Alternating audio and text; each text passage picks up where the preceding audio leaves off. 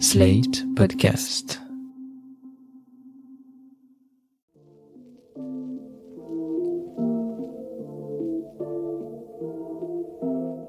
Salut et bienvenue dans New Deal, le podcast Slate Ifri TTSO qui décortique l'actualité américaine en compagnie de Laurence Nardon, responsable du programme USA à l'Ifri. Bonjour Laurence. Bonjour Romain. Alors Laurence, l'actu se focalise de plus en plus sur la campagne présidentielle française et c'est bien normal, mais la politique américaine s'y invite puisque lundi 14, le candidat Zemmour et l'ex-président Trump ont eu un entretien téléphonique long et chaleureux, nous dit-on, du côté des équipes de Zemmour. Enfin long, il faut quand même y retrancher le temps de traduction puisqu'on on apprend qu'Éric Zemmour était accompagné d'un interprète. Mais trêve d'actualité française et euh, reprenons le fil de ce podcast, revenons aux États-Unis. Aux États-Unis où les deux partis sont en train d'organiser les primaires pour les élections de novembre prochain. Alors il s'agira des élections de mi-mandat à la Chambre, au Sénat et pour divers postes de gouverneurs et autres élus dans les États. Côté républicain, on a eu l'habitude ces dernières années de voir Trump soutenir des candidats très à droite contre d'autres républicains plus modérés, démontrant et renforçant chaque fois son emprise sur le parti. Or, cette semaine, Laurence, vous voudriez développer une thèse différente et prendre un pari, celui de la perte d'influence politique de Trump. Qu'est-ce qui vous fait dire ça? Oui, c'est une thèse qui monte, mais elle reste un petit peu contre-intuitive, parce que Trump n'est pas du tout sur le départ. Il est déjà très actif dans la campagne pour ses élections de novembre prochain, et il laisse aussi entendre de façon très ouverte qu'il compte se représenter en 2024 pour les présidentielles. Qui plus est, il continue aussi à lever beaucoup d'argent, Fin janvier, il annonçait avoir 122 millions de dollars de fonds de campagne à sa disposition. Et les financeurs ne manquent pas euh, côté républicain, côté Trump, parce qu'il bénéficie par exemple du soutien de Peter Thiel. Alors un mot sur ce monsieur, c'est le fondateur de PayPal en 1998, il a fait fortune et depuis il investit dans toutes les boîtes de son secteur, notamment Facebook. Peter Thiel est très très à droite dans le courant libertarien, il est climato-sceptique avec des sympathies pour les thèses complotistes. Alors attention, il ne s'agit pas d'un tenant de la droite chrétienne réactionnaire sur les questions sociétales, il y a des courants comme ça très différents. Pour sa part, c'est un peu anecdotique, il est marié avec un homme et ils ont deux enfants. Eh bien, Peter Thiel a donné plus de 20 millions de dollars pour la campagne de 2022. Il va soutenir 16 candidats au Sénat et à la Chambre, dont J.D. Vance, l'auteur de Hillbilly Elegy. C'est un roman qui a eu énormément de retentissement en 2016 parce qu'il raconte la vie des petits blancs pauvres des Appalaches qui sont le cœur de l'électorat de Trump. Eh bien, J.D. Vance se présente au poste de sénateur de l'Ohio pour le Parti républicain. Mais alors si les coffres sont pleins du côté de chez Trump, qu'est-ce qui pourrait euh, annoncer son éclipse? C'est parce que le soutien des élus et des candidats républicains à Trump n'est plus aussi soviétique, entre guillemets, que lorsque Trump était à la Maison-Blanche. Et là, il y a deux cas de figure, celui des candidats qui sont plus modérés que Trump et celui des candidats qui, au contraire, sont encore plus à droite que Trump. Concernant les modérés, il faut d'abord rappeler l'exemple de l'élection du gouverneur de Virginie en novembre dernier. Glenn Youngkin, qui a été élu dans cet État très démocrate, avait pris ses distances très nettement avec Trump pendant toute la campagne. Et donc, c'était peut-être un signe annonciateur. Pour ce qui concerne la campagne de 2022, il va falloir qu'on regarde Lisa Murkowski, la sénatrice de l'Alaska, et Liz Cheney, cette élue du Wyoming dont on parle très régulièrement parce qu'elle siège dans la commission d'enquête sur les événements du 6 janvier. Ces deux républicaines très modérées et très anti-Trump font chacune face dans des primaires euh, du Parti républicain dans les mois à venir à des rivales très très à droite et très très soutenues par Trump.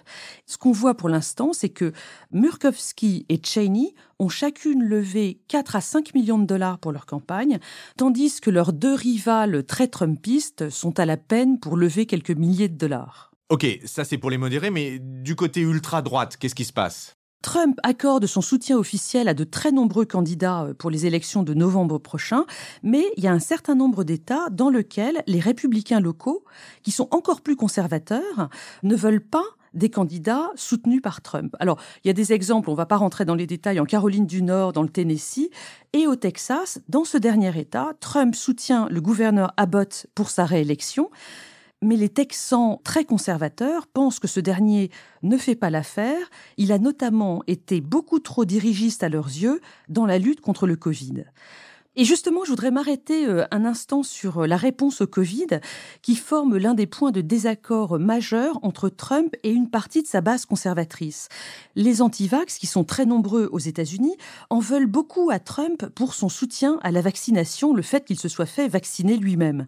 Trump a été hué sur ce sujet lors de meetings, c'était en Alabama en août et à Dallas en décembre ça, c'est aussi un élément qui me fait penser que son influence est un petit peu en perte de vitesse auprès des républicains. Donc la base républicaine serait en train de se détacher de Trump Est-ce qu'on le mesure précisément ça? Bien sûr, il y a des sondages qui sont menés auprès des électeurs républicains, notamment des sondages de NBC News, qui demandent régulièrement à, ce groupe d'électeurs américains s'ils se définissent d'abord comme des soutiens du Parti républicain ou d'abord comme des soutiens de Donald Trump.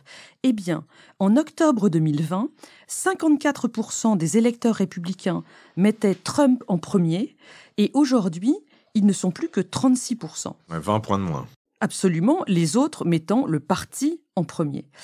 Et ce qui est très important, c'est que même chez les républicains blancs non diplômés, qui, comme vous le savez, sont le cœur de l'électorat de Trump, ce chiffre, il est passé de 62% en octobre 2020 à 36%, donc le même chiffre que le reste des républicains aujourd'hui.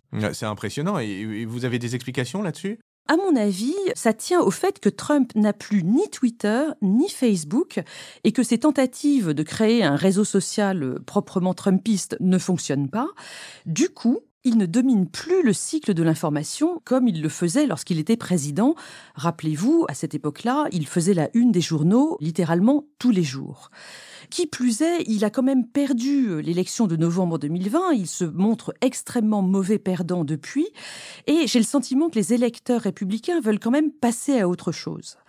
Alors attention, il faut quand même se rendre compte qu'à mesure que le soutien à Trump s'évapore côté républicain, eh bien mécaniquement, la base qui lui reste toujours attachée se montre de plus en plus radicale. Alors si on passe de la base aux élites, les élites républicaines, elles, est-ce qu'elles osent se dégager un petit peu de l'emprise de Trump?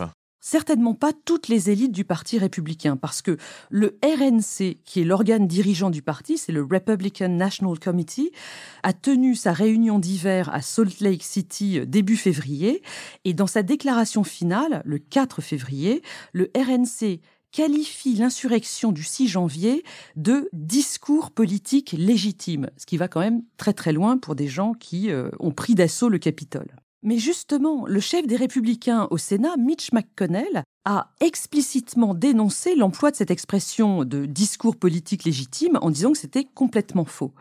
Et c'est très significatif parce que Mitch McConnell est connu pour toujours agir dans son propre intérêt et donc il a certainement eu des sondages, des informations euh, sur l'état du Parti républicain qui lui indiquent qu'il pouvait prendre cette position relativement courageuse sans risque politique derrière. Oui, d'ailleurs, il faut noter que Mitch McConnell avait été extrêmement fluctuant sur son soutien ou sa dénonciation des événements du 6 janvier. Ce que vous dites sur Mitch McConnell est tout à fait exact et vaut aussi pour Mike Pence, l'ex-vice-président de Trump.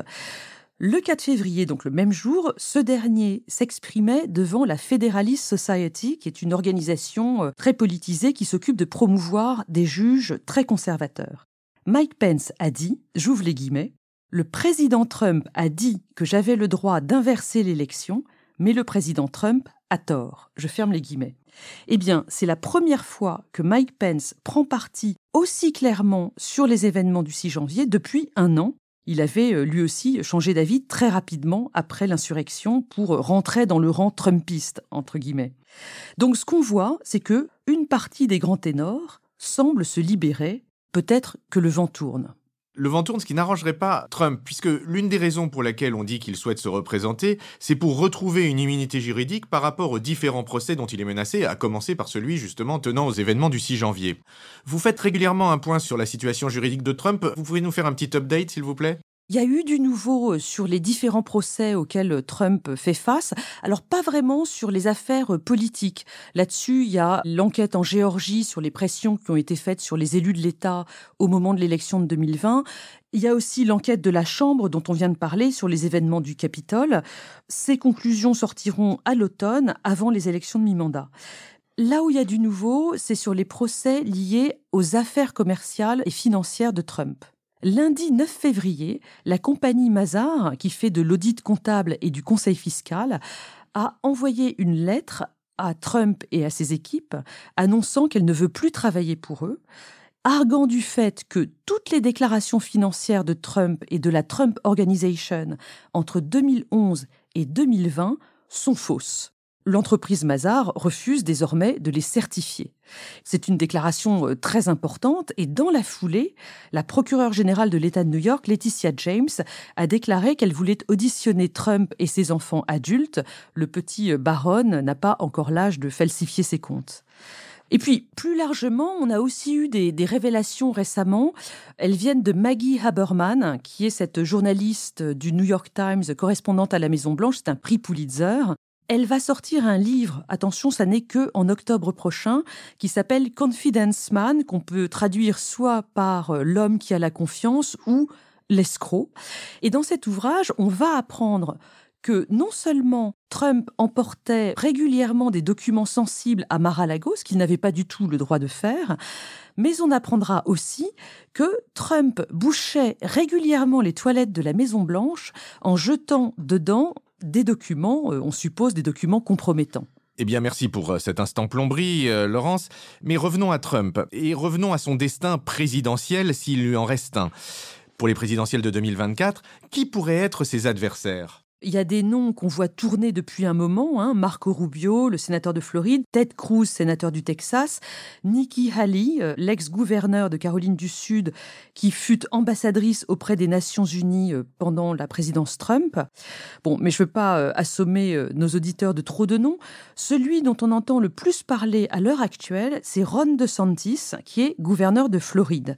Dans les sondages, Trump est toujours nettement devant lui, mais l'écart entre les deux hommes se réduit.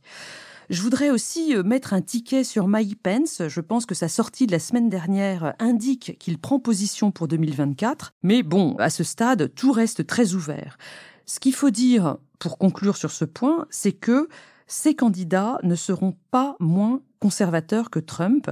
Le Parti républicain post-Trump sera toujours très à droite. Eh bien, l'avenir nous dira si nous devons revenir au titre original de ce podcast qui s'appelait Trump 2020 et l'updater en Trump 2024. D'ici là, Laurence, je me réjouis de nos nombreuses conversations et je vous dis à la semaine prochaine. Merci Romain, à la semaine prochaine.